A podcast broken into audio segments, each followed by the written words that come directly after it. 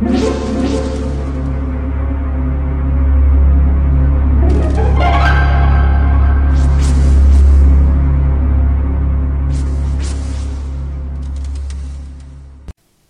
家好，我是小依依，欢迎收听一分钟破案。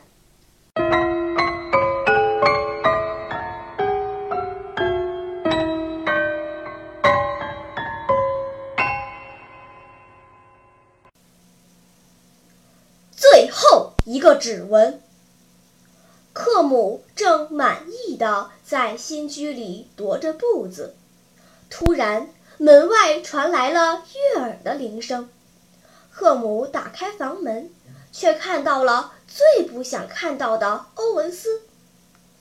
欧文斯大声说：“老朋友，看来你过得不错呀，是用欠我的钱买下的漂亮的新宅吧？三个月前你就应该还我钱了。”欧文斯，你听我说。克姆一下子慌了神，这不能怪我，你知道的，股票下跌是谁也预测不到的。欧文斯愤怒地说：“克姆，我不跟你废话，两天之内你必须把钱全部还给我。”我真的没钱。欧文斯怒火中烧，大声咒骂道：“你这个骗子！”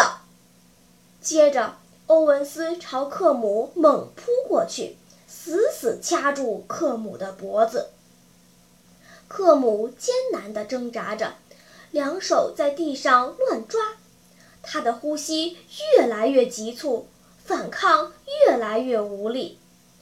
这时，他的左手碰到一个什么东西，他根本来不及多想，就拿起来重重敲在欧文斯的头上。欧文斯的手松开了，摇晃两下，倒在了地板上。杀死欧文斯后，克姆马上把欧文斯的尸体拖到后院掩埋起来，然后擦干净所有的血迹，认真清理了沙发、地板和欧文斯碰过的所有东西，没留下一个指纹。正当他做完这一切的时候，门外响起了急促的敲门声。克姆打开大门，看到两名警察站在门外。一名警察说：“克姆先生，我们是欧文斯的朋友，他上午和我们说他来过你这里。如果下午还不回来，就让我们来找你。欧文斯在里面吗？”克姆强作镇定地回答：“欧文斯，他没有来过，根本没有。”另一名警察笑了笑说：“就算你能擦掉他所有的指纹、鞋印，还有一个指纹是你赖不掉的。告诉我们，你把他怎么样了？”克姆顺着警察的目光看过去。不由得吓出了一身冷汗，这确实是一个没有想到的地方。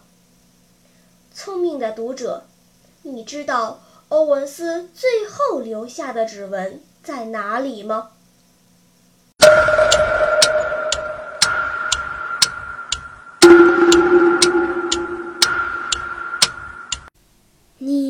想出答案了吗？现在是拨开云雾探寻真相的时刻。在故事的开头，我已经说过了，欧文斯是按门铃进来的，所以门铃按钮上还留有一个指纹。而警察是敲门进来的原因，就是不想破坏这最后一个没有被清除掉的指纹。小朋友们听故事时一定要认真哟。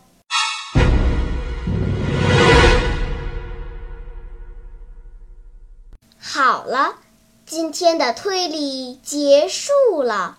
小朋友们，你喜欢听悬疑推理故事吗？如果喜欢，就请关注小依依讲故事吧。在喜马拉雅 FM 上，我将为你呈现更多谜一样的故事。